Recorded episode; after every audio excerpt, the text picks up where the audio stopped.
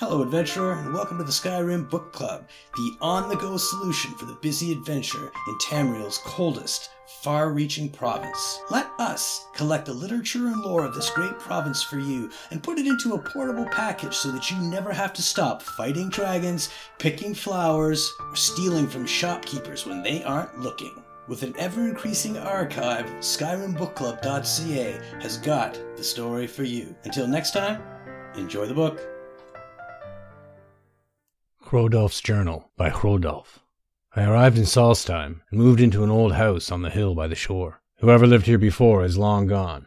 I can see well out into the waters from my vantage here, and can hear all things behind and around. Dunmer bandits wander the woods at night, but I don't fear them.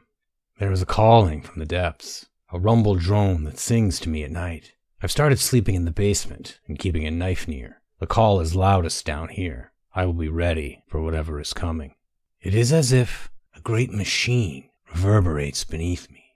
I tire of waiting for the caller underneath to emerge. I walked to town and bought some digging tools shovel, shovel, pick. I started to break down the wall behind the bookshelf and dig down, slow going. I put the bookshelf back when I finished digging. Why? No house guests here, but I feel I have something to hide.